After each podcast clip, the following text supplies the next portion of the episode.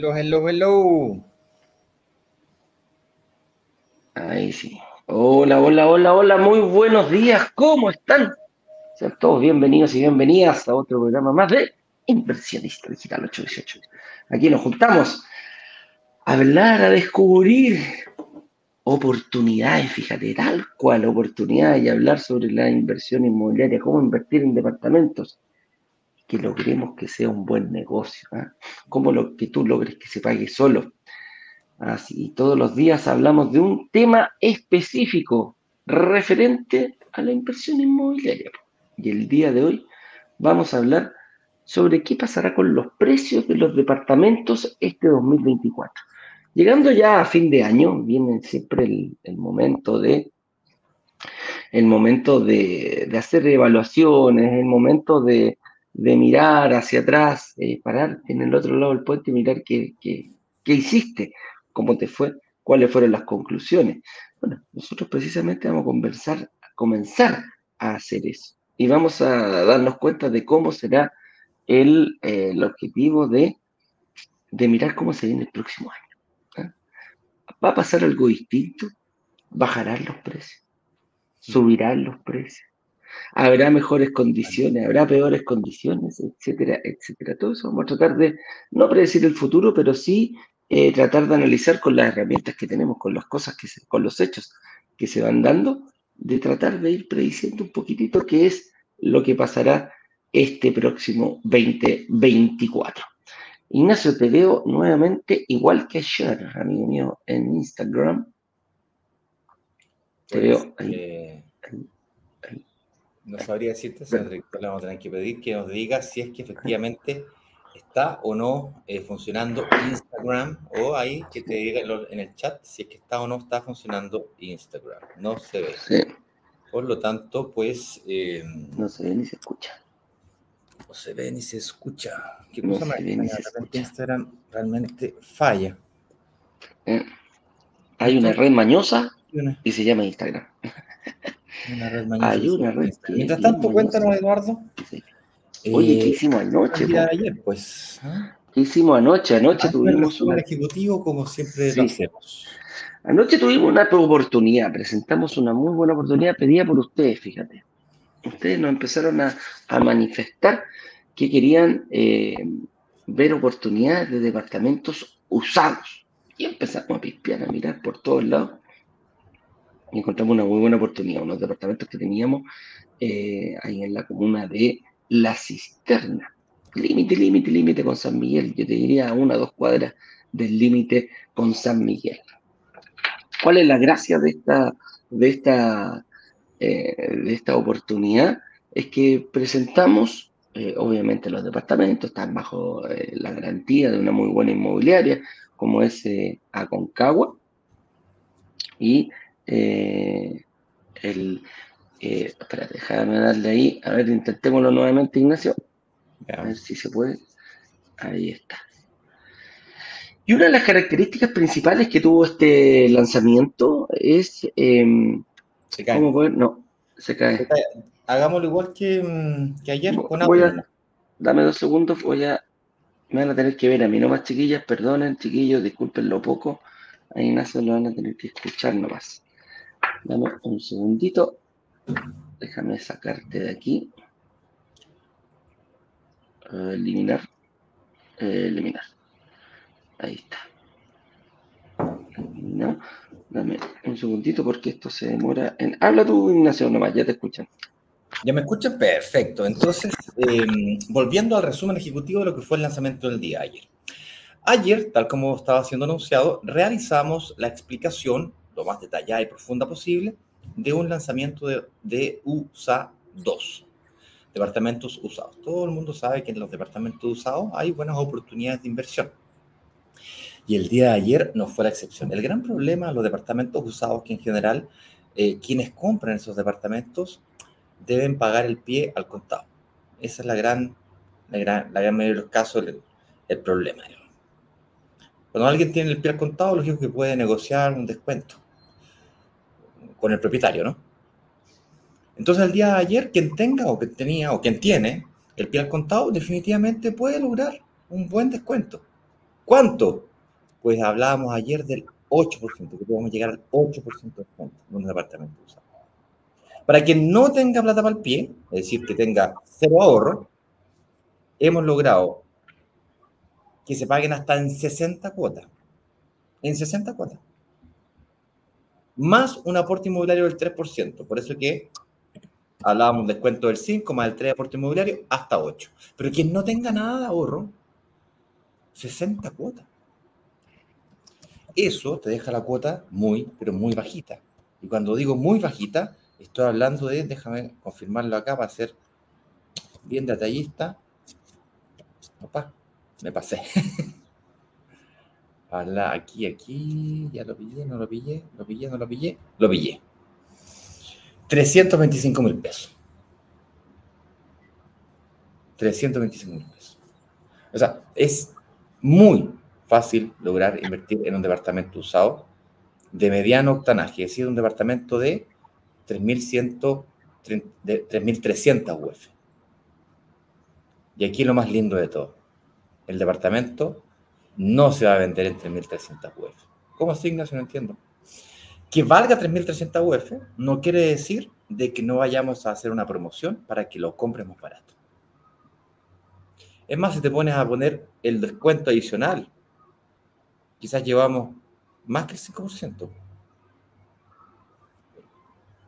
Porque si vale 3.300 lo vamos a vender en 3.166, ayúdame con la calculadora, con la calculadora. 4,9%, ese es 4,7, 4,6. Más el 5%, más el aporte inmobiliario del 3%, Estamos hablando de... Hay un error ahí, Ignacio. No es, no es el 8%, es el 3% y el 5%. Claro, el 3% de aporte inmobiliario y el 5% de descuento. Sí, el 5% de descuento del total para la gente que paga el contado. Y ahí queda en 2.979 UFs. Y sobre ese valor se aplica un aporte inmobiliario, ¿o no? No. Ah, si tú pagas el descuento del 5%, Correcto, si tú pagas al contado vas a tener un total de un 5%. Pasas del 3 al 5. Correcto, el aporte inmobiliario es para la gente que lo paga en cuotas. Correcto, solamente en cuotas. La gente que lo paga en cuotas tiene un 3% de aporte inmobiliario. La gente que lo paga, que pagara el, que tuviera para pagar el, el pie al contado, se le hace un 5% al valor total del departamento. Por lo tanto, estaría más o menos en un 9% de descuento total en base al precio de venta que es el, el, Ojo, y no estamos hablando sobre valores supuestos, tasaciones en mano, señores. Sí. Dame la oportunidad de explicar nuevamente entonces. Ayer hicimos un lanzamiento de departamento usado, en donde el gran problema de los departamentos usados es el pago del pie. Por lo tanto, le agregamos 60 cuotas para pagar el pie, dejando la cuota en 325 lucas. Para aquellas, para aquellas personas que tengan la posibilidad de pagar el pie al contado, un descuento del 5%. Además, existe un aporte inmobiliario de 3% para aquellas personas que decidan pagar el pie en muchas cuotas. Dale, pero ¿en cuánto se vende el departamento? Bueno, los departamentos están tasados, hicimos una tasación, y están en 3.300 UFs. ¿En cuánto lo vamos a vender? En 3.165, si mal no recuerdo. Déjame confirmar. Sí, 3.165. Que dicho sea de paso, es el valor exacto en el cual fueron comprados. Entonces, ¿de dónde sacamos esa información? Bueno, aquí está el valor de compra y aquí está el valor de mercado o valor tasación del departamento que representa el valor de mercado, el cual se calcula en base a cuántos se han vendido los departamentos en los últimos 12 meses, 6 meses, así como también un estudio de análisis del edificio y una serie de otras, a través del rol de la propiedad, todo un algoritmo ahí que hace el sistema para poder calcularlo. Lo hicimos a través de esta plataforma llamada TokTok. Ahí tú pagas ahí para que te haga una, una, simulación, no una simulación, sino que una, una tasación, esa es la palabra. Interesante. Es decir, no es que se nos ocurrieron los precios así como, ah, más o menos, no. Está ahí al dedillo. Además de eso, le agregamos algunos bonos. Esos bonos son la posibilidad de que puedas invertir tranquilo. Uno de los grandes miedos de la inversión inmobiliaria o del inversionista inmobiliario es que tiene miedo. tiene miedo a que no le salga el crédito hipotecario, tiene miedo a que lo echen, tiene miedo a que no le resulte, básicamente, que pierda su plata o que le digan que no. Bueno, lo que vamos a hacer entonces en este caso es que aquellas personas que sean aprobadas por los analistas financieros de brokers digitales, tú pasas por el proceso del pago de la reserva, el cual te permite bloquear una unidad, haces la reunión de análisis con el analista financiero de brokers digitales, ojalá le puedas entregar la documentación, porque una vez que el analista te analice con la documentación correspondiente, etcétera, respaldado, no basta con que le digas, ah, yo gano 2 millones, tienes que demostrar que ganas 2 millones de pesos. Ah, no, no basta con que digas no tienes deuda, tienes que mostrar, ¿no es cierto?, el certificado de la deuda de la CMF, y etcétera. Una vez con eso aprobado, por el analista, no hace falta que vayas al banco aún, puedes firmar promesa compraventa. ¡Qué miedo! Firmar promesa compraventa y después, ¿qué pasa si no me dan el crédito hipotecario? Si aún no tengo ni preaprobación ni aprobación. Bueno, preaprobación ya tienes, lo que te falta es la aprobación. Si el departamento usado, inmediatamente. Es altiranga comandanta. Eso quiere decir de que tienes que hacer una aprobación. Y ahí está un asunto bien interesante. Vamos a dejar que hagan tres intentos de sacar una aprobación y si el tercer intento sale fallido, automáticamente resiliación. Es decir, el departamento queda nuevamente liberado para quien haya quedado eventualmente en la lista de espera. Así de sencillo. No se paga nada, excepto las 100 lucas del bloqueo de la unidad, hasta que no esté escriturado el departamento. Una vez se hace la escrituración, se comienza el cobro de la documentación de los cheques asociados a esas 60 cuotas. ¿Será con cheques, Eduardo, u otra forma de pago? Eh, con cheques. ¿Con cheques? Sí. Y aquí algo, un segundo bono interesante. Es el tema de la recuperación de IVA. Generalmente los departamentos usados no permiten la recuperación del IVA porque el propietario no tiene cómo hacer una factura. En este caso, en este caso, los propietarios, somos nosotros. Y consecuentemente, te podemos hacer una factura. Y eso nos lleva a la última interrogante que inclusive nos hicieron ayer y probablemente se la están haciendo hoy día, y es, mmm, qué raro, pero ¿por qué tú decidirías perder la valorización? O sea, te lo compraste en 3.126.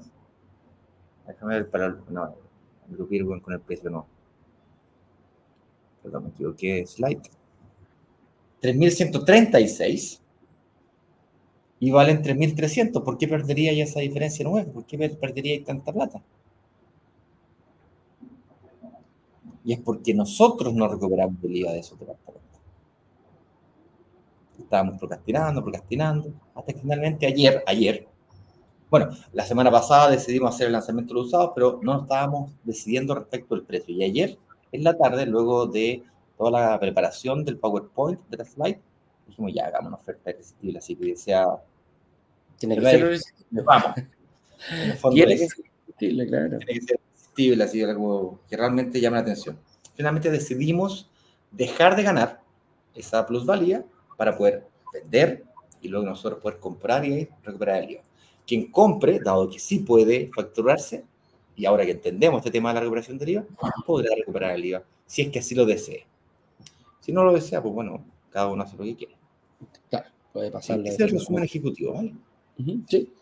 Así es. la gente, la gente se pregunta, claro, eh, dicen, oye, ¿por qué no sabían lo del IVA? Porque en ese tiempo lo estábamos estudiando y no lo, no lo, no lo, no lo ofrecíamos cuando compramos estos departamentos. No es, que, no es que no quisiéramos eh, recuperar el IVA. Claro. Se podía, estaba ahí, era parte, es parte de la ley y todo lo que quieran, pero nosotros no lo teníamos internalizado. Estábamos como recién no cómo se hacía, no lo teníamos en el radar. Y cuando lo entendimos bien y, lo, creamos todo para que se pudiera hacer, dijimos, bueno, muchas veces le he dicho yo a la gente, oye, tú, cuando mucha gente llega y nos dice, oye, tengo un departamento de 4 o 5 años atrás, ¿puedo recuperar el IVA? No, no se puede. ¿Y qué hago entonces? Véndelo. Eso estamos haciendo. Véndelo. Eso estamos haciendo nosotros. Ahora es como predicar con el ejemplo. ¿eh?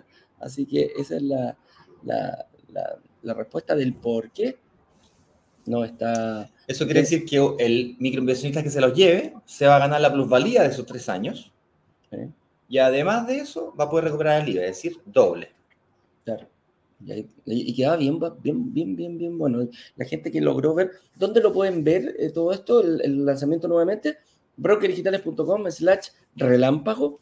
Pueden ver el lanzamiento ahí, y también pueden reservar, muchachos. Ojo, son solo tres departamentos. No hay nada más. Eh, por lo mismo, lo más probable es que vayamos a tener lista de espera. Entonces, ¿qué pasa cuando tenemos lista de espera? Sobre todo cuando hay poquitas unidades.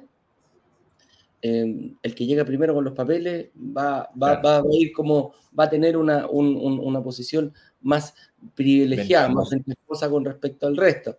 El que llega, por ejemplo, eh, cuando hablo con todos los papeles, con el certificado de la, de la CMF, que saque un DICOM y le permita llegar a la reunión con los analistas. Ojo, aquí no, no, no, no, no va a ser necesario, ojo, no va a ser necesario tener una aprobación para firmar una promesa compraventa. Ojo con eso. El analista, si detecta que tienes posibilidades, te va a hacer firmar rápidamente la, la promesa compraventa y después vas a tener que ir por el crédito hipotecario. Así que ojo con eso, son ventajas eh, comparativas con otros proyectos que sí o sí, para recién firmar la promesa, te exigen, em, te exigen una aprobación bancaria. Aquí no, aquí vas a llegar con tus papeles. Por eso te digo, saca el DICOM incluso. Lleva el DICOM, le, estás dando una, visión. DICOM más la CMF, más tus eh, liquidaciones, más tus informes que tienes en el banco, los pantallazos de las deudas y el patrimonio que tienes, créeme que estás en una tremenda, tremenda posición para poder adquirir uno de estos departamentos que, como lo comentamos, eh, son únicos y eh, con unas condiciones, no sé si podrás encontrar un departamento usado que te permita comprarlo con estas condiciones, con descuento, con pago en cuotas si es que no tienes ahorro y si tienes ahorro lo puedes aprovechar de mejor manera. ¿Puedo hacer una mezcla entre ahorro y, pago mensual? Sí. ¿Quiero bajar la cuota que me están dando? Sí. ¿Quiero bajar el tiempo que me están dando? Sí. Aprovecha, si tienes un poquito ahorrado, te va, te va a servir mucho para eh, poder invertir en este, en este con, mayor esfuerzo. Mira, ahí dice, esa justamente esa página, Ignacio, la de atrás, ahí informa, ahí nos dice de cuánto eh, la tasación, esa es la tasación de hoy y aparece cuánto se invirtió en cuánto, en cuánto invertimos en ese, en ese departamento. Hay un certificado, está todo respaldado, muchachos. Así que aquí nada, ni, los precios son antojadizos, ni las tasaciones son antojadizas. Estaba todo respaldado. Ahí está. Eso fue el certificado que nos emitieron, el valor de la compra eh, en el, 25 de noviembre del 2021. Así que no hay nada, no hay nada al azar, ¿no? No es como decir, oh, ¿para dónde está el viento? no es así. así que, oye, vamos, Ignacio, veamos.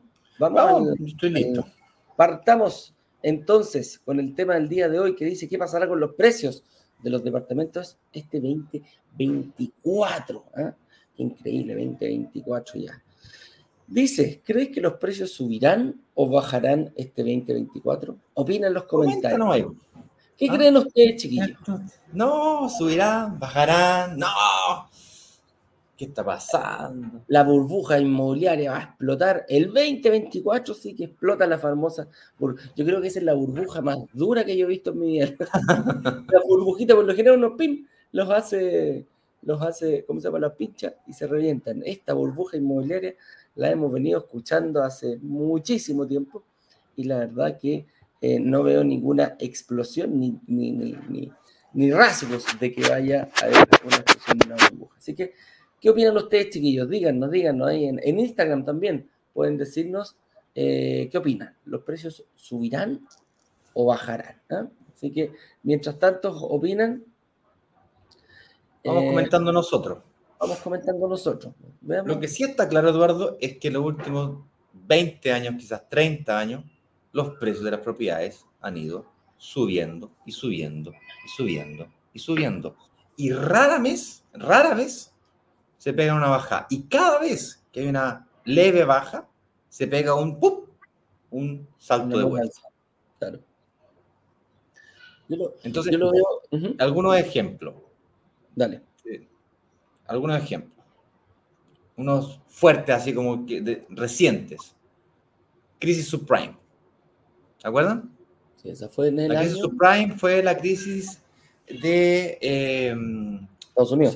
de Estados Unidos, donde los valores de las propiedades, los, hipotecarios endosables estaban sobrevalorados, estaban con AAA, te prestaban como el 120% del valor de la propiedad, y luego, por tanto, eh, estaban más valorados de los riesgos de los créditos eh, hipotecarios, se produce una corrida de impagos de los inmuebles y en Estados Unidos queda la hecatombe. Bancos quebrando, hubo que el gobierno de Estados Unidos sería a rescatar a los bancos.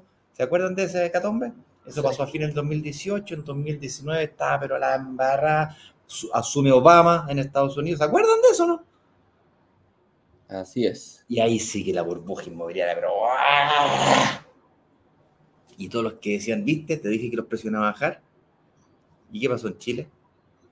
¿Bajaron? Levemente. Levemente bajaron, fíjate. Lo usado. Se hacía más difícil venderlo. Los departamentos nuevos o se mantuvieron o se encontraron buenas oportunidades de inversión. Pero así hubo, una ley baja, pero lo curioso después de eso, fíjate, es que vino todo el tema del 2011, 12, el 13, ¡bum! Se pegó una escapada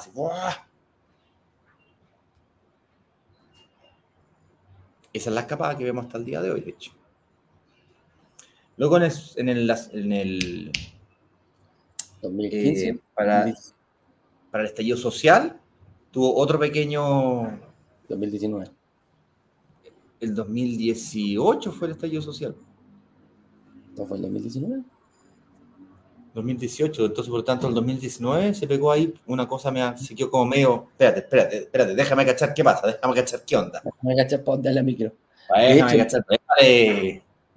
de hecho nosotros cuando, claro, cuando justo partimos ahí con los programas, nos preguntaban, era la pregunta más recurrente que, que, venía en ese momento. ¿Y qué va a pasar con las propiedades? ¿El valor va a subir? ¿Va a bajar? ¿Cuándo revienta la burbuja? Ahora sí que revienta, porque ahora, sí que... Ah, no, están las coas, están, se están alzando ahí afuera, están las coas y los, los mercados van a ir para abajo, va a reventar. Chiquillos, no compren porque los precios van a bajar. ¿Cuántas veces no escuchamos? Yo lo escuché. ¿Cuántas veces? No, no, no, no, no, no. Yo, este, este es el peor momento para invertir ni para comprar tu casa propia porque aquí con esta catombe, los pisos, las inmobiliarias se vienen a piso, van a tener que salir a, liquidar y van a haber unos tremendos ofertones y 10, 15, 20% más baratas las propiedades. ¿Qué pasó realmente? Subieron. se mantuvo y subió. Subió menos, ojo. fue como una pequeña, de, a poquitito, de a poquitito, como que no fue tan pronunciada la curva, pero subieron. Nosotros lo decíamos, semana a semana, mes a mes, lo informábamos, teníamos reuniones con la inmobiliaria, yo hablaba con los, con los gerentes comerciales y me decían, no ha bajado ni un solo peso. Es más, lo único que hicimos fue, porque ahí, ahí se, dio un, se, dio un, se dio un punto bien importante. El estallido social y la posterior pandemia, lo que sí provocó fue que la gente, el comprador, estuviera en la casa y no, pudiera, no, tenía la oportunidad de ir a las salas de venta. Pero las inmobiliarias siguieron trabajando. Las inmobiliarias se cortó un tiempo. Con las dificultades que tuvimos todos. Con las dificultades que tuvimos todos, pero eran uno, eran uno de los rubros que se permitía tener un permiso especial para que ellos siguieran trabajando. Entonces, la, bueno, se, ralentizó un poco, también bueno, hubo otros problemas, que las materias primas no empezaron a llegar, que hubo costos que asumir, que llegaban más caras, etcétera, etcétera, etcétera. Lo, se vivió a nivel mundial. Pero así todos los precios de las propiedades siguieron subiendo, más, más, más lento, pero le seguían subiendo el valor a las propiedades. Se seguían, la plusvalía seguía hasta, hasta que llegó la inflación. Uh, ahora sí. Vida inflación. ahora sí que sí. No, ahora, ahora ah, pero es que ahora, es que ahora sí que, que ahora sí que no puede haber otra cosa. No, no, ahora sí que ya con la pandemia, con la inflación, ahora sí que sí. Ahora sí que sí. Uh, no, no, no, no. Y eso nos lleva al siguiente punto. ¿Será bueno? ¿Será malo? ¿Será más o menos que las propiedades en Chile se transfieren a UF? Y aquí es bueno explicar hay, hay muchos chilenos y la mayoría de los chilenos sabe lo que es la UEF o entiende, digamos, en términos generales lo que es, lo que significa y para lo que sirve. Pero para un extranjero, la UEF es una moneda extraña. Entonces, lo primero que entendemos, tenemos que entender de la UEF es que es una moneda. es una moneda. Y como tal, bueno, su nombre es UF, Unidad de Fomento. Y como tal, lo, simplemente lo que hace la, la UF es que es una moneda que cambia de su valor dependiendo del IPC, que es el índice de precio del consumidor. Entonces, en base al IPC del mes anterior, afecta diariamente el cambio del valor de la UF de los próximos meses. ¿Cómo puedes saber, saber el valor de la UF de los próximos, de los próximos meses, del próximo mes? te metes al Servicio de Impuesto Interno, UF, le pones en Google, De Impuesto Interno, UF 2023. Y ya aparecerá el tiro la UF hasta el próximo mes. Creo que a esta, época, a esta fecha más o menos, ya lo actualizan hasta como el 9 o el 10 de enero. Me tendré que meter ahora para cachar, pero así de simple. Entonces la UF es una moneda que se utiliza solamente en Chile y es una moneda que fluctúa en base a la inflación. Entonces la pregunta aquí es, ¿bueno o es malo que los precios de las propiedades estén en UEFs? Bueno, si las propiedades se transan, se publican y se comercializan en UEFs, en esta moneda, entonces lo que producen es que si es que yo me compré una propiedad en 3.000 UEFs y la vendí en 3.500 UEFs, pues el cálculo es muy sencillo. Son 500 UEFs de ganancia. Me gané 500 UEFs. Así de sencillo. Si yo lo hubiese comprado en 100 millones y la hubiese vendido en 120 millones, como lo compré en pesos y lo transaccioné la venta en pesos, entonces a esos 20 millones les tengo que descontar el efecto de corrección monetaria. Tú no ganaste 20 millones de pesos. Tú tienes que descontarle el efecto de pérdida de valor del dinero en el tiempo, que eso es lo que es la inflación. La inflación es que yo ganaba un millón y con un millón yo me compraba una cierta cantidad de cosas. Hoy día gano el mismo millón, mi salario no se modificó, mi sueldo no se cambió en nada, yo gano el mismo millón de pesos, pero ahora me puedo comprar menos cantidad de cosas. ¿Por qué? Porque el pan subió, los vinos subieron, la mantequilla subió, el pisco sour subió. No sé por qué se me vienen esos tipos de ejemplos a la cabeza. Ay, ay, ay. Sí, se hace más difícil. El coste de la vida sube, sube otra vez, decía Juan Guerra. Tal cual. Y esa es la realidad. Entonces, ¿es bueno o es malo? Bueno, es una moneda como cualquier otra.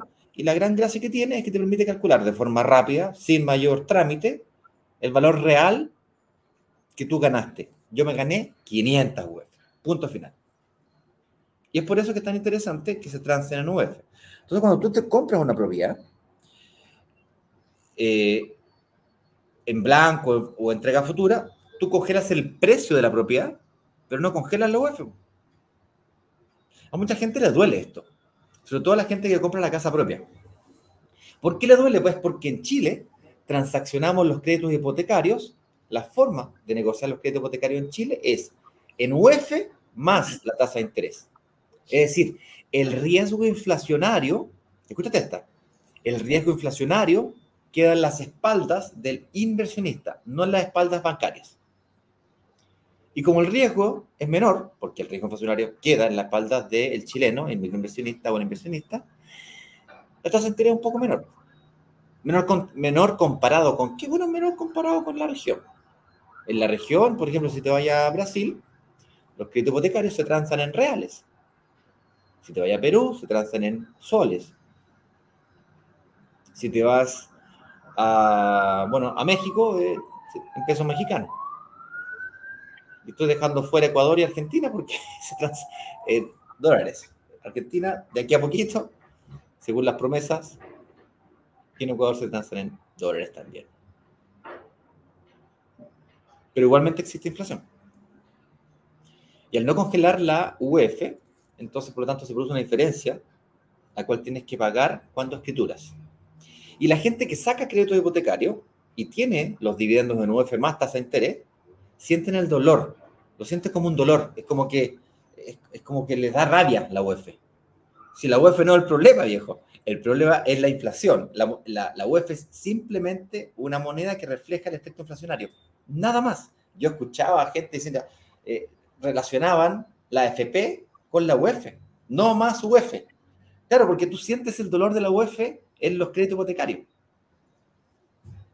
A nosotros microinversionistas, en cambio, no nos duele tanto.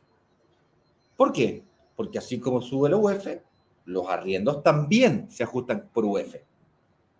Más difícil o más fácil, depende de la situación económica, del mercado y de la propiedad, de las características de la propiedad. Si es una propiedad que está localizada en un sector o barrio o área de alta demanda, arriendo creciente, los ajustes por inflación son normales. En muchos casos, y lo que apostamos nosotros, es que no tan solo aumente el precio por inflación, es decir, no tan solo se ajuste el precio por inflación, sino que además al, al aumento del valor de mercado. Hay gente inclusive que arrienda las propiedades en UEFs. Es menos, menos común generalmente cuando se hace a las empresas, se hace en UEF, y es menos común porque si te pagan el primero o te pagan el 2 o te pagan el 5, el precio del arriendo cambia. Entonces, para un arrendatario es complejo. Ay, voy a pagar hoy día, no, es que me pagaste ayer, entonces, por lo tanto, la diferencia, eh, me pagaste una parte ayer, otra parte hoy día, entonces me, me debís plata. Y siempre es todo un conflicto. Mejor ajustar el valor en pesos cada tres meses, cada seis meses, y al final es lo, casi lo mismo. Una diferencia mínima entre 300 lucas es insignificante. 100 pesos, 200 pesos, no, no, o 2 lucas, 3 lucas, no no hacen mayor diferencia. Entonces, en mi opinión, si es bueno o malo que las propiedades estén en UF, en mi opinión es espectacular que estén en UF. Simplifica todos los cálculos. Eso es, chiquillos, respecto al UF. Oye, sigamos analizando esto. Vamos, démosle, sigamos avanzando en. Tasas de interés, Ignacio. Porque después de la, eh, Eduardo, después de la inflación, lo que vino acompañada de la inflación, ahora que estamos hablando de la UEF, la inflación, todo, lo que ocurrió, Eduardo, es la hecatombe, el fin de los tiempos. Sí, aquí, aquí subida de la tasa de interés. De la tasa de interés. Los bancos tomaron una posición muy, muy, eh, podríamos decirlo, em, se contrayeron mucho. Y se contrayeron, ojo, se contrayeron, se pusieron como más estrictos en, en los requisitos para las personas para darnos créditos para poder eh, invertir o comprar eh, departamentos y casas. Y también se pusieron muy restrictivos con, la, con las inmobiliarias, que esa parte no se ve.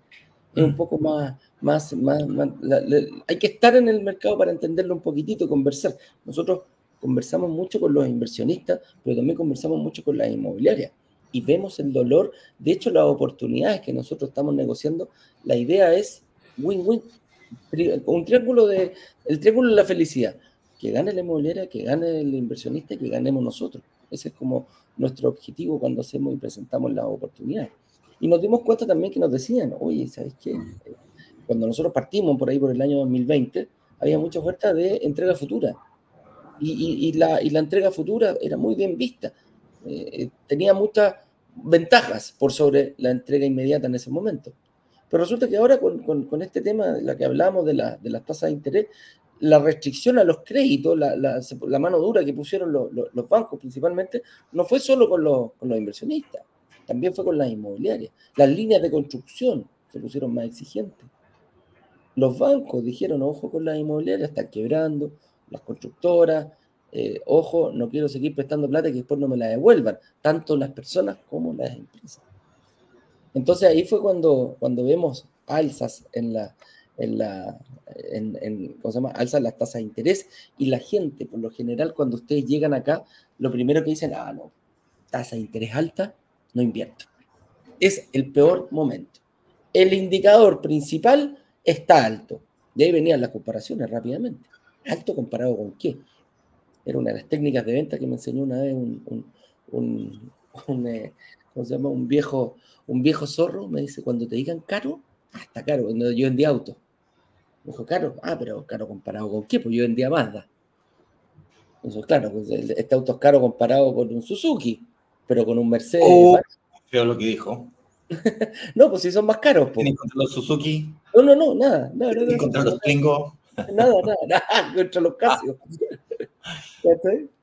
Claro, pero en el fondo me decía, claro, si yo comparo un Mazda con un Suzuki, es más caro. Pero si lo comparo con un Mercedes, no es más barato, no es más caro. Entonces, por eso tenemos que ver la comparación que uno está haciendo. Y aquí es donde decimos, claro, la tasa puede ser alta, sí, comparado, no, en 2019, antes del estallido social, la tasa estaba en el 2%. Y algunos tienen crédito al 1,9%. Sí, es verdad. Se dieron condiciones especiales de presión y temperatura en ese momento que impulsaron la tasa. Pero también yo te podría decir, oye, ojo, yo en el 2006 compré mi departamento con una tasa del 6,1. Y no está barato, o sea, hoy día está el 5,3. Para mí, esa tasa todavía sigue barata. Y yo lo hablaba con, los, con, con, nuestros analistas. Nuestros analistas son todos ex ejecutivos bancarios. Yo le decía, ¿viste tasa? Me dijo, Eduardo, hubo un momento que la tasa era de dos dígitos en Chile. Dijo, yo di créditos con tasa de doble dígito. O sea, sobre el 9%, 10, 11, 12%. Y miramos hacia afuera, nosotros miramos hacia afuera, hacia nuestro, eh, internacionalmente, y tenemos tasas de dos dígitos. Y las tasas más baratas están en el 9, 8. Sí, en Brasil están al 10,5, 11,5. A los más, a, los más mejores, 9,5, 9,8. Claro, ¿viste? Entonces ahí tenemos ejemplos claros de que tenemos que decir, comparado con qué. Ahora, lo que decíamos nosotros, ok, los bancos están, eh, están, eh, están, están rudos, están contraídos, están, les cuesta costar plata, están más exigentes, esa es la palabra. Y empezamos a ver en el, Banco Central, empezó a enviar, eh, empezó a enviar este 2023 señales. Y las señales fueron, se está controlando la, se está controlando la, inflación, se está controlando la inflación, vamos a terminar con una inflación mucho menor que el, que el año pasado, se está tratando de llegar al objetivo que es 3%, un puntito para arriba, un puntito para abajo, ya vamos un 4 y algo, y queda un mes. Entonces, deberíamos debería ir bastante a la baja. Los expertos empezaron a decir, bueno, si el Banco Central está controlando la inflación, bueno, es hora que los bancos eh, traspasen esa baja en la inflación, traspasen esa baja en las tasas de interés que tiene para, para, que, para que le pidan plata, para conseguir dinero a los bancos, que se la traspasen a los usuarios, tanto a las inmobiliarias como a los, a los, a los usuarios, a las personas. Y ahí, como la, semana pasada, nosotros dijimos, a fin de año va a venir, no va a ser antes, desde fin de año en adelante puede venir una baja de tasa parcial, pero, va a ser prolongado. ¿Y qué pasó la semana pasada, Ignacio? ¿Te acordáis? La semana pasada o antepasada, vimos oh, Banco Estado. El Estado, Banco Estado. Banco Estado. Nosotros vemos las tasas todas las semanas. Nosotros vamos, vamos, vamos chequeando las alzas, cachamos al tiro las alzas, las bajas y todo el tema. Había habido una pequeña alza, sí, pero apareció el Banco Estado y dijo, señores, aquí estamos. 4,5, 4,6, 4,8 para este, para este tramo, para estos distintos tramos en distintos años. Eh, ¿Y qué pasó? Ayer me metí de nuevo a ver el tema de las tasas para ver y ya los bancos empezaron a agarrar así, se, agarran al tiro. Bueno, si el Estado va a ir con esta cuestión, toda la gente, el Estado, el Banco del Estado se va a llevar todos los créditos, porque la gente va hacia donde puede conseguir mejores opciones. Y el que está vestido de novio, de novia, como decimos acá, va a ser el primero que va a ir a, mirar al, al, Banco Estado, independiente que él esté quizás en otro banco. ¿Qué hicieron las mutuarias? Lo mismo. Y empezó, está empezando una baja moderada, pero en sí una baja de tasa para mejorar las condiciones hoy día. Desde ya empezamos a mejorar las condiciones para eh, conseguir créditos eh, tanto por mutuaria o sea por banco. Entonces está empezando una escala, se está empezando a traducir lo que nosotros dijimos. Entonces, el banco está soltando, la, la, entidad financiera están relajando un poquitito, lo que nos permite conseguir mejores condiciones, bajar el monto del, dividendo para que no quede tan distante o ojalá quede igual o superior al, al, eh, al, arriendo, que es lo que estamos, es lo que buscamos nosotros. Me gustaría comentar lo mismo, pero siguiendo otra línea de pensamiento. Viste que aquí estamos abierto a opinar lo que uno quiera. La línea de pensamiento que me gustaría seguir a mí es un poquito más macro. Porque luego que llegó la tan temida inflación, que de hecho es temida, basta con mirar para el lado en, Argentina, lo que está pasando con respecto a la inflación, terrible, es cosa mirar lo que pasó en Venezuela, también inflación terrible, en Chile también vivimos periodo inflacionario antes del de, antes 73 y ya todos sabemos lo que eso terminó causando. La inflación realmente es un tema muy delicado. Esa es la razón por la cual existe el Banco Central. Auto, el Banco Central en Chile es totalmente autónomo del gobierno. Si no empieza la visión de billete como loco, que finalmente, en, esta, en, pero es cierto, me puse a verificar la fecha de estallido social, es 2019. Lo que pasa es que fue el 18 del 2019, por eso la confusión del año. Octubre. El, claro, 18 de octubre con, del 2019. Ahí vi el cerebro, bueno, hasta ya pasan esas cosas, cabrón, ya es lamentable. Es lamentable. Eh, y bueno, comenzó por lo tanto, después de la inflación, el Banco Central se ve en la obligación de comenzar a subir la tasa de interés como loco, parar la emisión de dinero, y entonces el Banco Central tiene dos herramientas para manejar la economía, para influenciar la economía chilena. Una es la, visión, la, emisión monetaria, que es básicamente echar a andar la maquinita de billete, que fue lo que ocurrió en el año 2020-2021, y luego en el 2021-2022 paró eso y va a subir la tasa de interés, pero agresivo, así, pa, pa, pa, pa, pa, muy fuerte. Y recién este año, una vez que finalmente se logró controlar la inflación, porque fue muy intensa la presión inflacionaria. Entonces ahí recién el banco ahora, desde hace aproximadamente unos cuatro o cinco meses, tal vez un poco más, comenzó a bajar la tasa, a bajar la tasa, a bajar la tasa, a bajar la tasa, y agresivo. Un punto, dos puntos, un punto 75 que fue la primera vez, un punto la segunda vez, 50 puntos la tercera vez. Y ahora se, ve, se, se dice de nuevo que va a bajar medio punto, entre medio punto y 75 puntos bueno, porcentuales. Eso es que baje del, del 9 al 8,5 serían 50 puntos porcentuales. Ahora, eso trae como consecuencia que el Banco, el, banco Central lo que hace con eso es que está diciendo, señores, es más barato endeudarse. Y por lo tanto, en la economía, los actores económicos salen a la calle a pedir crédito hipotecario. Los proyectos que están parados comienzan a reactivarse. O aquel gerente que tenía los proyectos parados comienza a pensar en la posibilidad de reactivar un proyecto que tenía parado. Eso es todo lo que produce. Y como eso produce, necesita contratar gente para reactivar el proyecto. Y empieza a afectar positivamente a la, al, ¿cómo se llama? Al, eh, al desempleo.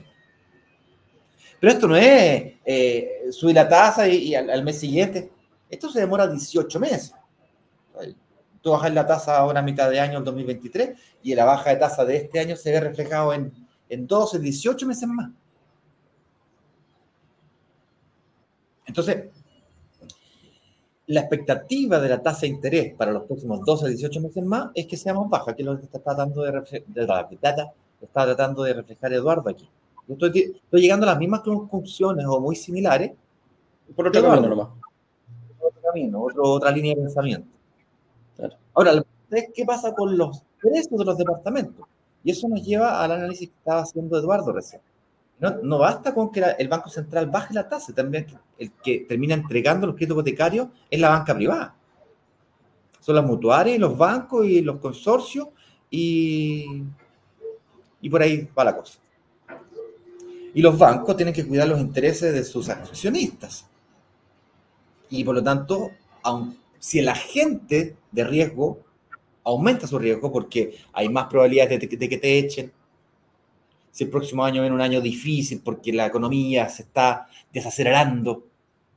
No llegamos a recesión, gracias a Dios, pero estamos ahí. No, el país está complicado, peligroso, y reclaman.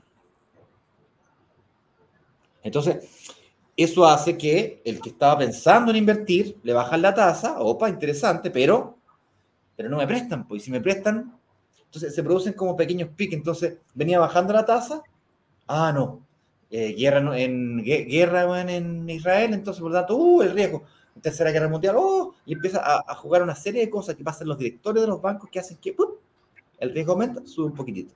Pero eso, decir que las tasas de interés van a seguir aumentando bajo las condiciones de mercado es como decir que en vez de que va a haber eh, calentamiento global, va a, haber enfriamiento global porque en octubre, noviembre, en Santiago nevó.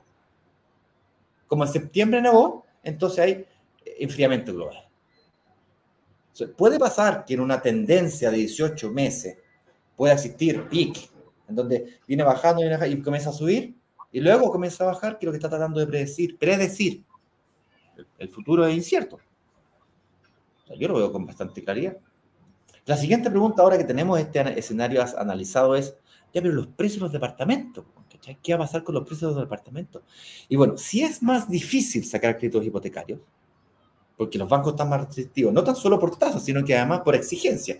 Tenéis que estar menos endeudados, tenéis que tener una pega más estable, tenéis que trabajar en una industria que sea más estable, que no, no sufra tantos vaivenes o que no se vea tan afectada el próximo año y en los próximos 30 años, porque el banco tiene que tomar una decisión hoy día respecto a tu capacidad de generar ingresos los próximos 30 años. No es menor.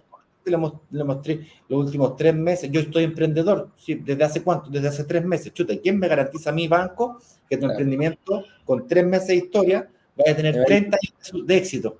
no, es, difícil. Pues, ayúdalo. Ayúdame a ayudarte. Pues, después de darme unos dos añitos por lo menos. ¿verdad? No, no seáis mal. Dos añitos buenos. Y ahí empieza a fluir la cosa. Perdón, nos quedamos pegados. Oye, Sí, sí apuremos a las 9 con 4 minutos.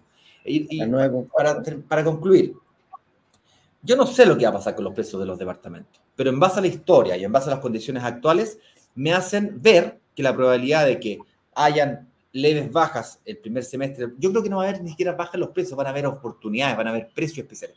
Quien tenga capacidad de financiamiento en este periodo va a tener oportunidades increíbles, como la de hoy día de comprarse hoy día mismo un departamento al precio de hace un año y medio atrás.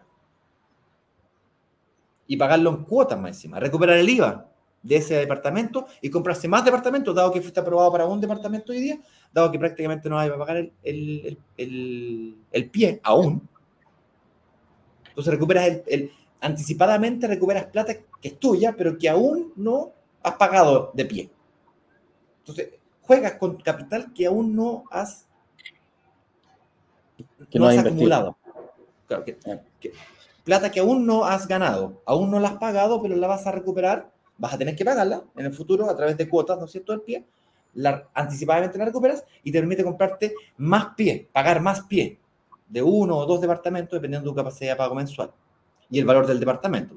Te compraste un departamento de 2.000, bueno, te puedes comprar un departamento de 2.500. digo, de un departamento de 3.000, te puedes comprar dos departamentos de 2.500 porque tenés 500 UF te puedes manejar. Se puede evaluar esa opción. Pero aquí, Eduardo, yo me a concluir el tema del refinanciamiento. ¿Ya no conviene sentarse a esperar que los precios bajen para invertir? ¿O mejor esperar? Con el, con el, si, lo, si lo llevamos ahí, de, lo, damos un ángulo ya un poquito como para cerrar, yo creo que también con lo, con lo tuyo, yo creo que van a ver eh, este año 2024 van a mejorar las condiciones crediticias. Eso yo creo que va a ser eh, eh, un hecho. Por lo tanto, una de las cosas más, más importantes era que la gente decía, puta, yo gano un millón y antes me prestaban 1.500 UF. Hoy día con el mismo millón me prestan 1.000 UF. O sea, tengo que poner más pie, tengo que, que, que para poder obtener lo mismo. yo creo que las condiciones van a, van a empezar a, a mejorar tanto para las inmobiliarias como las condiciones crediticias. Ahora, ¿Cómo nos aprovechamos nosotros de esto? También se ve que durante, eh, durante el 2023 y fines del 2022 hubo una contracción por parte de las inmobiliarias, precisamente como les costaba más conseguir financiamiento, en, echar a andar los proyectos a futuro. Hoy en día hay una gran oferta, y el 2024 va a ser, yo creo que el primer semestre, va a haber una gran oferta de, em, de, de, de departamentos entrega inmediata. Por lo tanto, por lo tanto, hoy en día hay mejores condiciones para irnos por la entrega inmediata que por la entrega muy, muy, muy, muy, muy futura. Porque la, van, a, van, a, empezar a salir ahora de nuevo, pero las inmobiliarias van a, están, se está viendo una tendencia a que están dando mejores condiciones para salir de ese stock, que están sobreestoqueados. ¿Cómo la oportunidad que tenemos el día de hoy de entrega inmediata? La oportunidad que tenemos el día de hoy, pues es tal cual. Y eso, y eso refleja la oportunidad que nosotros hicimos ayer refleja la forma de cómo se está viendo no solamente nosotros, eh, las inmobiliarias están dando, están potenciando mucho, se tienen que deshacer de cosas. Y ahí lo mismo que decía Ignacio recién, quizás tú con 4 o 5 millones de pesos vas a ser capaz de quedarte con un departamento, cosa que hace el año pasado no se veía por ningún lado. Claro. Ahora, el otro día, el fin de semana, me junté con unos amigos, me empezaron, venían llegando de Barcelona me dice que allá está pasando una cosa muy parecida. Tuvieron dos años siendo un magíster, mi, compadre, y nos juntamos a conversar. Y me dice, he visto las, él vio las condiciones antes de irse, me dijo, en España está, hay una cosa muy parecida, alta inflación, y, la gente dice, chuta, que las tasas están altas, me dijo, está muy parecido el, el panorama allá en Europa comparado con, con, con, Chile. Pero yo le dije, mira, ¿qué pasa con esto, con esto, con esto? ¿Qué, te parecen estas condiciones? No, me dijo, estas condiciones están para tomarlas ahora. O sea, el que puede, y, mi consejo es, el que puede invertir hoy, hágalo. Me decía, ya, ok, déjame verlo porque yo voy a esperar a junio. Yo le dije, no, no sé si a junio. Yo no sé si en junio van a estar estas mismas condiciones que se están dando ahora en el primer trimestre o el primer semestre de este año, de este año 2024. De que las inmobiliarias salgan a, bajar stock, están sobre sobreestoqueadas, van a dar mejores condiciones precisamente para ello. Y si lo juntamos con que los bancos están ablandando un poquito los requisitos para poder conseguir eh, financiamiento, o sea, te van a dar más UF por lo, por lo que, por tu mismo, por tu mismo, por el mismo sueldo, ese por el mismo ingreso o, la, junta de, este, de, estos ingresos, deuda y patrimonio, que se están dando una, se está dando una, una, una muy buena señal para poder invertir en entrega inmediata. Yo recomendaría aquello, si tienes la posibilidad ahora de hacerlo, hazlo, no te quedes fuera. Pincha, haz una reserva, por ejemplo, para la oportunidad que nosotros estamos presentando.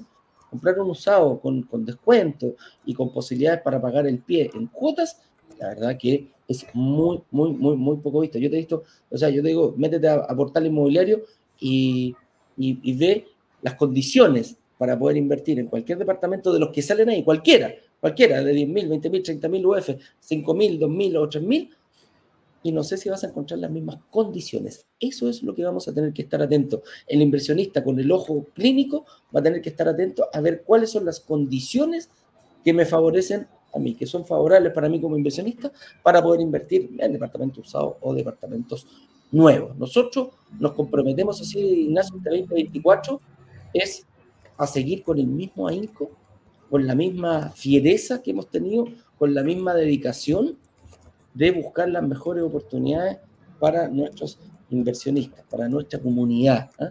presentarla, hacer todo ese esfuerzo la verdad que eh, no, va a, no va a caudicar y también ir diciéndoles cómo se va a ir moviendo el mercado eh, y cuáles son las mejores oportunidades que tenemos hoy en día. Oye, vamos a pregunta, Ignacio, y vamos a ver qué nos dijo la gente. ¿Qué nos dijo la gente si le hicimos una pregunta? ¿Qué creen ustedes? ¿Que va a bajar o va a subir? Antes de pasar a preguntas rápidamente, me gustaría reiterar la invitación a que hagan sus reservas. Link Señor director, le voy a pedir por favor me lo coloque grande, bonito, gigante, lo que está pasando abajo, descrito, paz, así grande, por favor. Nosotros hicimos una presentación el día de ayer, como estaba explicando recién Eduardo, respecto de el lanzamiento de este departamento usado. ¿sí? Partimos explicando un pequeño introducción, luego nos fuimos a explicar eh, la ubicación. Oye, que me bonito ahí. la, ubicación, digamos, la tipología, la inmobiliaria es la Concagua, luego explicamos un poquito eh, algunos casos de éxito que estamos viendo, eh, vimos qué está pasando con la tasa de los créditos hipotecarios, vimos también qué pasaría si es que no me dan el crédito hipotecario, qué cesante, y aquí básicamente no firmas, no, no, no pasa, desde la promesa hasta la escritura no pagas absolutamente nada y tienes tres intentos de sacar un crédito hipotecario. Si sales retrasado la tercera vez, se, se suelta la promesa que ha recibido automáticamente y pasa a otra persona a firmar promesa con preventa, lo cual em, le permite hacer los tres intentos a la otra persona. Y la 100 lucas, obviamente, inicia el proceso de evolución, eh, no sin antes que tú lo solicites como inversionista o lo quieras utilizar para otro proyecto inmobiliario en el que sí puedas invertir. De repente 3.000 UF te queda grande, entonces un departamento 2.700 a lo mejor eh, te queda más cómodo. Entonces saliste rechazado por un poquitito, ahí vemos el efecto de las cuotas, el, efecto de la administración o el desafío de la administración. Hicimos un pequeño resumen de los bonos y beneficios, que básicamente invertir tranquilo, que lo que estaba explicando recién. El tema de que los departamentos ya están arrendados, el tema de la recuperación del IVA. Vimos cuánto compramos el departamento, cuánto nos tasaron el departamento seis meses después o cuatro meses después, no recuerdo exactamente, y en cuánto están costando los departamentos hoy día en TokTok así como también los precios y la forma de pago de los mismos. Luego respondimos una serie de preguntas, entre preguntas frecuentes y preguntas de la comunidad. ¿sí? Mostramos, mostramos todo. Así es que con eso dicho, señor director, ahora sí, comparta el link también en, la, en todos lados. Vamos a, las preguntitas. Nosotros le hicimos una pregunta a la gente. Aquí me dicen en, Instagram, ¿bajarán los precios? John Reyes dice, yo creo que deben bajar los precios. Ni siquiera ah, eh, nos da posibilidad ahí, John, a decir eh, alguna posibilidad. Deben bajar los precios. ¿ah? Es una obligación. Una obligación. Alejandro Vega nos dice, hola, subirán. ¿ah? Y aquí, mira, Francisco nos dice, uh, en BioBio justo hay una nota de Tok respecto a la baja de los precios. Ah, mira tú. Me encantaría hacerle un doble clic a eso. Nosotros estuvimos viendo noticias respecto a eso también. Y habría que darle una miradita porque en el fondo está bajando los precios de los departamentos usados o de los departamentos nuevos. Y son, son dos mercados diferentes. Me encantaría darle un doble clic. En los departamentos usados ¿Perdón?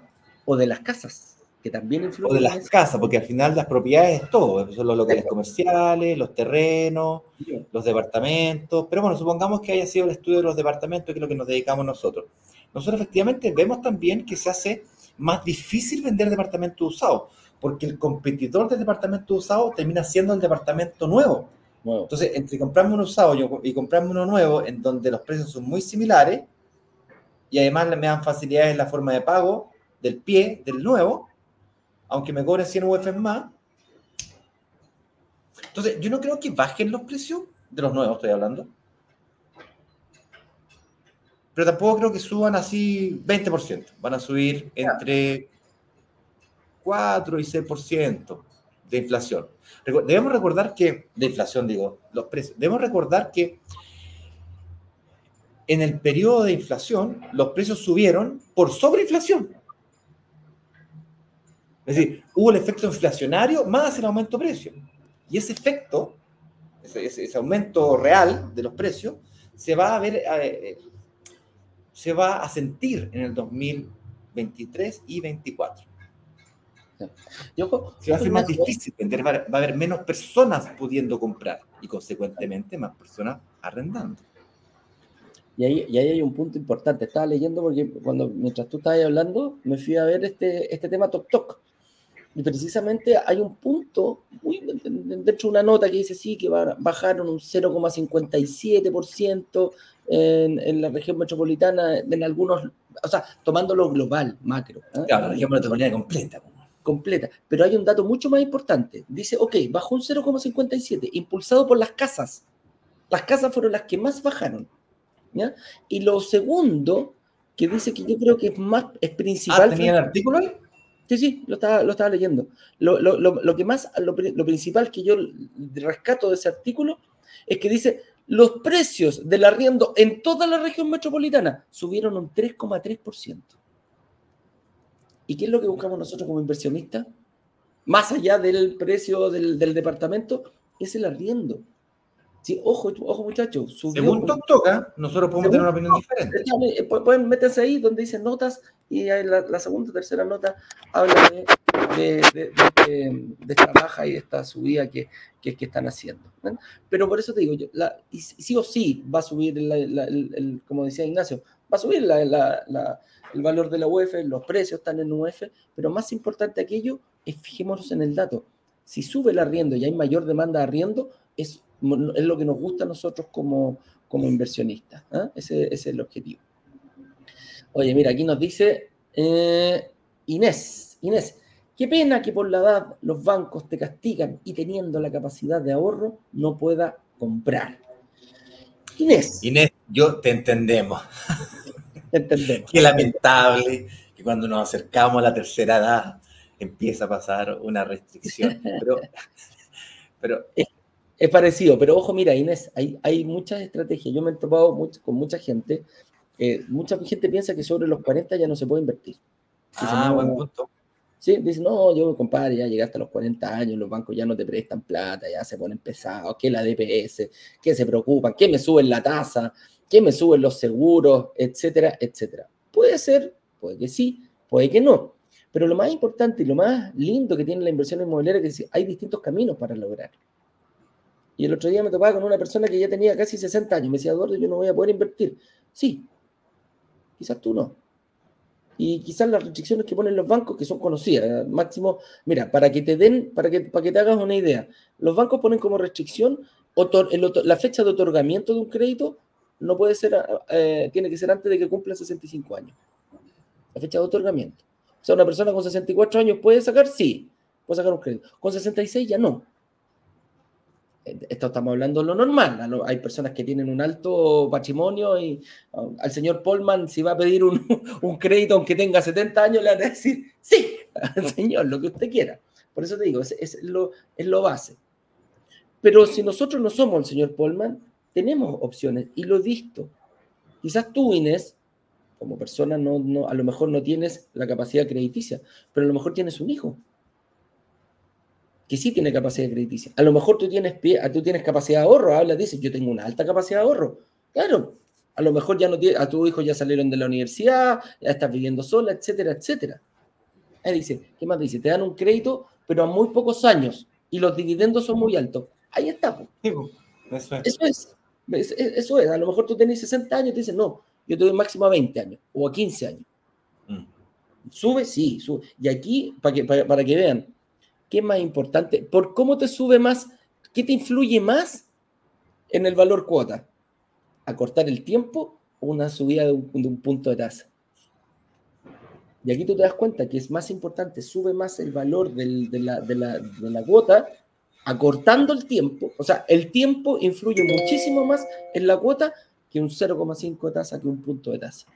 Por eso cuando nosotros hablamos que la tasa no es tan relevante, es importante, sí, pero no es, el, no, es el, no es la variable más importante. Así que Inés, te invito, reserva, ten la reunión con el analista, analízate y ve que a lo mejor, quizás tú no, pero a, lo mejor tú pones el pie, puedes pagar el pie, imagínate, pagáis el pie, te hay casi un 9% de descuento, un 8, y algo de descuento total y después, eh, ¿cómo se llama? Un 5% de descuento más lo que ya tenía. Claro, tú pones eso y tu hijo pone el, pone, el, pone el crédito hipotecario. Y entre los dos pueden hacer, seguir invirtiendo. ¿Viste que hay posibilidad? No hay que John Reyes nos pregunta aquí, ahora todos antes del mes de diciembre me cobraron el último cheque que había dado para el proyecto con ustedes, Andes Quinta Normal. Genial, fantástico, compadre. Vamos. Pero aún me faltan 15 cuotas. Sí, eso es porque para ese proyecto dieron la posibilidad de pagar cuotas con la posterioridad de la fecha de entrega del departamento. De hecho, más, hoy día eh, a las 7 de la tarde se terminó oportunidad de inversión en donde podrás comprar un departamento de entrega inmediata, usado de entrega inmediata, al precio de hace un año y medio atrás, demostrado con tasaciones y tal, con 60 cuotas, es decir, vas a pagar el pie muchas cuotas con posterioridad a la fecha de entrega. Y la inmobiliaria se contactará contigo. La verdad es que eh, sí, la inmobiliaria cuando tiene la recepción final comienza a contactar a todos los inversionistas que tiene para que saquen su crédito hipotecario. Gracias por avisar. Yo te recomendaría que tengas una reunión de análisis para ver cómo está tu situación financiera para que comiencen a prepararse para dicho momento, Dos cosas que puedes hacer aquí, John. Lo primero, obviamente, eh, contactar a tu, a tu ejecutiva para que tengas una reunión de análisis. Y ojo, se te da un momento muy dulce. Este proyecto tiene entrega quizás tres o cuatro meses más por lo general los proyectos se han atrasado últimamente, producto que venían desde la pandemia y que se atrasaron, los, prácticamente todas las construcciones se atrasaron. Los permisos. Los permisos también han sido más lentos, etcétera, etcétera. Pero nosotros como inversionistas, tú yo me estás diciendo, chuta, yo ya terminé de pagar el último, voy a quedar aquí tres, cuatro meses sin pagar nada. ¿Qué te recomiendo? Llama a la inmobiliaria y si tienes ese, dile, oye, yo te puedo seguir pagando la cuota te puedo dar estos tres o cuatro meses a, seguir aportando. ¿Para qué? Para pedir menos, para pedir menos eh, crédito hipotecario. Ocupa este tiempo a tu favor y vas amortizando, vas dando más pie, vas pagando más pie y resulta que vas a tener de aquí a dos meses más el momento de empezar a ver el crédito hipotecario. Si faltan tres o cuatro meses para la, para la evolución, no sacan nada con ver el crédito hipotecario ahora. Sí podríais ver el tema del IVA, sí podrías ver el tema del amoblado tributario, sí podrías empezar a pistear, digo yo, empezar a, ver ahí, con, te podemos hacer una reunión con, Saeta para que empieces a ver el crédito hipotecario. Estás en un buen momento, pero habla con la inmobiliaria para decirle, quiero seguir aportando. Cualquier peso que tú pongas ahora sobre el 20% de pie, que ojo, vas a tener que pasar, te, van a faltar 15 cuotas que se van a pagar, eh, me imagino, con tarjeta de crédito posterior a que tú firmes el crédito hipotecario. Entonces, eso es lo que yo te recomiendo, John. Contáctanos para que podamos ayudarte en ese sentido. Eduardo, aquí una, una, mm, antes de pasar ahí a, a ver, aquí a Jefferson, que nos ha estado preguntando hartas cosas estos últimos días. Generalmente, quien pregunta termina atreviéndose a invertir. Jefferson, ¿será conveniente firmar una promesa de compraventa ahora para proyectos en blanco? Y la respuesta es, depende. Si tienes una capacidad de financiamiento hoy día, inmediatamente, es interesante ver la posibilidad de una entrega inmediata porque te permite recuperar el IVA, lo que te permite hacer reinversiones rápidamente y en cuestión de 12, 18 meses puedes construir un patrimonio gigante. Y hay oportunidades de inversión bien interesantes como las de hoy día, en donde compras hoy día al precio de hace un año y medio, dos años atrás. Ahora, invertir en blanco es mal negocio, ¿no? Porque inviertes hoy día, congelas el precio de la propiedad hoy día, toda la valorización de que para adelante te la, ganas, te la ganas tú, que es la discusión del día de hoy. Si van a seguir subiendo los precios, van a bajar los precios. Es una decisión que tienes que tomar tú. Aquí yo creo que los precios van a subir, van a subir más lento. Eso es mi proyecto.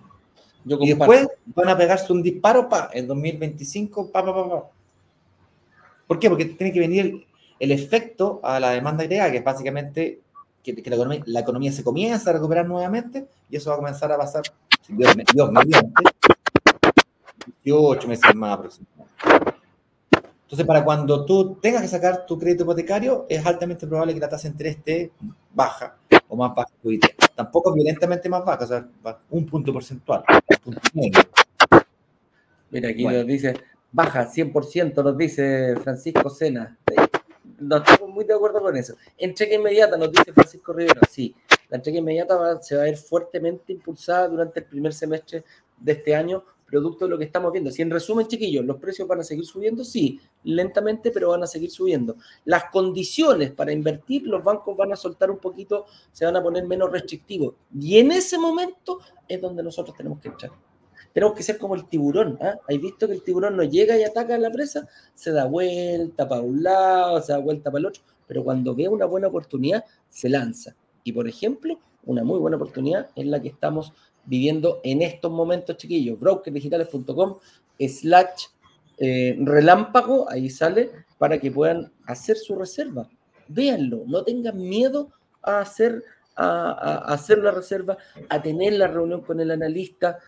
En el peor de los casos, mira, el peor de los casos te dicen sí, te lleva una de estas tremendas oportunidades y te puede ganar, ojo, 400, casi 400 UF de puro patrimonio casi 400 voces de puro patrimonio. Para ser más exacto, son 3.000, 3.021, no, perdón, son 320 algo, 320 algo UF que te puedes llevar inmediatamente, 311 UF de patrimonio solamente por ser capaz de sacar un crédito y pagar el pie de un departamento. Es una tremenda oportunidad, así que eh, por ahí va. ¿ah?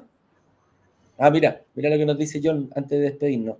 Eso es lo que quiero, ¿ah? seguir pagando hasta la escritura. Muy bien, John. Ahí está tu mente inversionista. Eso es. No nos preocupemos si se atrasa dos, tres, cuatro meses, podemos seguir pagando. Eh, contacta a tu asesora y nosotros contactaremos a la, te ponemos en contacto con la inmobiliaria para que vean eh, este acuerdo de poder seguir pagando hasta la fecha de entrega. Ignacio, dice, está, próximo, está próximo a aprobarse la ley sobre endeudamiento. Dicen que las mutuarias y los bancos deben reportar la deuda ¿Qué les parece? Saludos. Ya, eh, vienen presionando desde hace años con respecto a eso. Eh, ¿Podría pasar? ¿Sí? Pero hoy día eso no existe. Hasta que no salga la ley aprobada, no existe. Por lo tanto, si tú querías aprovecharte oportunidades, tenés que hacerlo como ahora. ¿Eventualmente puede pasar? Podría. Pero tal como dices tú, tiene que haber ley. Y ojo, la última vez que se presentó esto fue rechazado. Distinto con los bancos que no, necesitan una ley. Pero para hacer que las mutuarias reporten tienen que cambiar la ley. Correcto. La última que no pasó ni siquiera al Senado. Se quedó en la Cámara de Diputados. A no, no, no, no se tramitó. Y ojo, que para la gente que piensa que... Yo estoy, yo estoy a favor de la ley de todo esto, porque Si bien es cierto, como microinversionista nos beneficiamos fuertemente de esta situación, a nivel general, así como te, aparece la deuda, también cuando la pagas desaparece. Entonces, si tienes una deuda de un auto, a medida que la vas pagando, tienes, debes menos y bueno, vas recuperando tu capacidad de financiamiento. La reinversión, los ciclos de inversión que nosotros hacemos con las mutuarias también se pueden hacer con los bancos. Lo que pasa es que es más difícil porque el banco tiene una fuerte orientación a la casa propia y no a la inversión inmobiliaria. Entonces tienes que tenerle arriendo que cubre el dividendo y, tienes que pagar un, 70, un 30% de pie, no te financian más que el 70% y por ahí va la historia. Se hace más difícil, pero no es imposible. Sí, y es, que no es imposible, dice que no es imposible, es así porque em, tenemos estrategias precisamente si es que llegara a pasar una cosa así. No hacer la catombe, la inversión inmobiliaria, ya tenemos bien visualizado qué es lo que vamos a tener que hacer si esto llegara a pasar. Pero no tenemos por qué adelantarnos, preocupémonos cuando realmente pase. Señoras y señores, si quieres ver el lanzamiento relámpago de ayer martes, hoy día hasta las 19 horas está disponible brokerdigitales.com slash relámpago. Haz tu reserva, muchacho. No te quedes afuera. No te quedes afuera. No, no procrastines. No te, no te autoelimines. No digas, no, yo no lo voy a hacer. Hazlo ahora. Esta es una tremenda, tremenda, tremenda oportunidad. Viene con patrimonio directo, directo, directo a tu, a tu bolsillo. No efectivo, pero vas a aumentar tu patrimonio solamente casi en 400 UF, 300, 320 UF en, la mejor eh, versión para poder obtener de patrimonio hoy día. ¿Qué mejor regalo de Navidad te puedes hacer que un departamento, no solo para ti, que esté a tu nombre, sino que mejore las condiciones de tu familia? Eso dicho, señoras y señores, sesión de preguntas hoy día a la una y media de la tarde. Lo haré desde el aeropuerto porque voy de regreso a ver. Solo por Instagram. Solamente por Instagram. Así es. ¿Y la de la tarde también solamente por Instagram? Sí, cerraremos el carrito juntos, solamente por Instagram, a las 18 horas, eh, hasta las 7 de la tarde que se cierra el carrito. Nos vemos online. Chau, Muchachos, acuerden, reserven brokerdigitales.com slash relámpago. Muy sencillo. Nos vemos. Chau, chau.